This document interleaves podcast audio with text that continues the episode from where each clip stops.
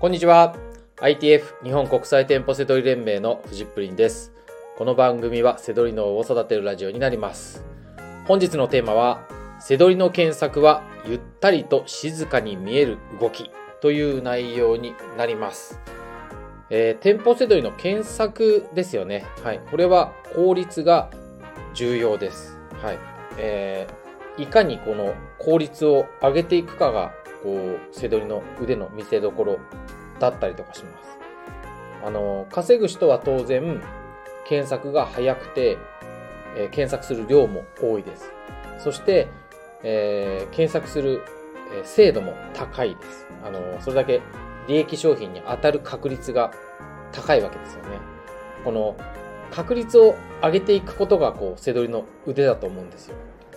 で、この精度のところはどこを見たらいいかっていうのは、まあ、経験によって徐々に上がっていくわけじゃないですか。ただ、この、えー、効率よく動くっていうところ、早くて量をこなすっていうところは、えー、初心者、経験者、ね、別に、こう、まあ、こう、差を詰めやすいわけです。初心者でも。ね。はい。でそこのとこの話ですね。で、えー、やっぱりこう、結果が出てない人は、こう、焦ってしまう人とかが多いです。慌てて検索してる。もう時間がないから急ごう。急ごうっていう人。あとは、何したらいいかわかんなくて止まってしまう人。はい。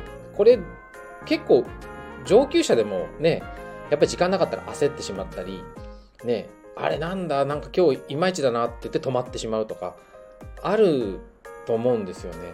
はい。で、そこの時に、めっちゃ使える話です、今日の。あのー、まあ、えー、心得になるんですよね。はい。で、これで僕試しました、今日言ってる、あの、え、タイトルで言ったこと。はい。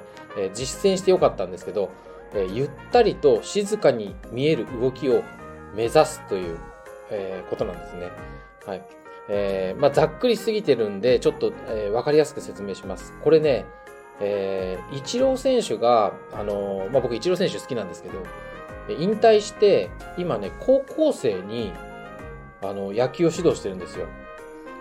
はい。あのー、実際にこう、高校野球の本当に名門校とかにイチロー選手が行ってアドバイスするんですよね。で、そのね、あの、アドバイスの様子とかがすごく的確で、はい、僕野球あんまり詳しくないんですけど、やっぱりその、なんかイチロー選手の立ち振る舞いとかね、そういうのを見て、なんか勉強してるんですけど、で、そこで言ったのが、え、ー、と、ゆったりと静かに見える動きをしましょうっていうんですよね。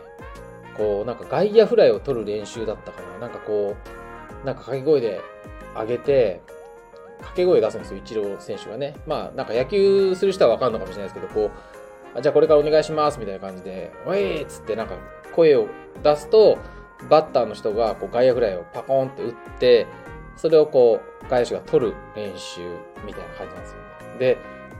で、イチロー選手、あの、野球のね、守備も名手なわけなんですけど、こうやっぱりね、誰よりもゆったりと静かに見える動きをしてるんですよ。慌てない。焦らない。そう。でもね、確実にその打球が落ちる地点に行って、で、さばくみたいなね。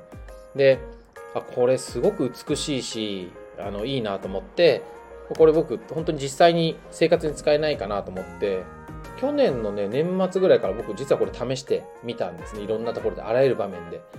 で、当然、背取りの、えー、仕入れの時、ね、コンサル、ね、僕全国行くんで、そういう時も試しますで。良かったです。やっぱりこう、ゆった、あの、静かに、ゆったり静かに見える動き、目指す。同じことをしていても、ゆったり動くんですね。であとね、えー、格闘技、僕やっていて、テコンドーとかボクシングをやっていて、当然スピードが要求されるわけです。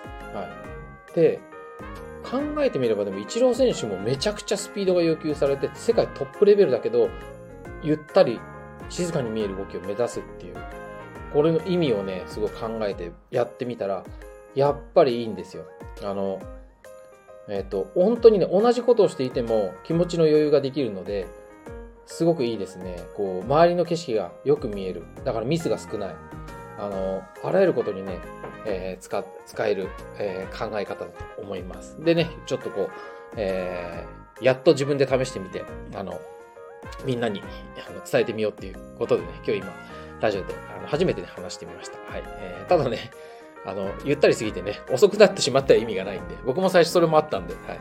えー、とにかくこう、効率のためにね、ゆったりと静かに見える動きを目指す。これはね、えー、一人でやってる背取りね、我々だからこそ、こう、必要な、こう、心得なんじゃないかなと思って、はい。ぜひね、やってみてほしいなと思います。はい。ということで、本日の放送は以上になります。最後までご視聴いただきまして、ありがとうございました。バイバイ。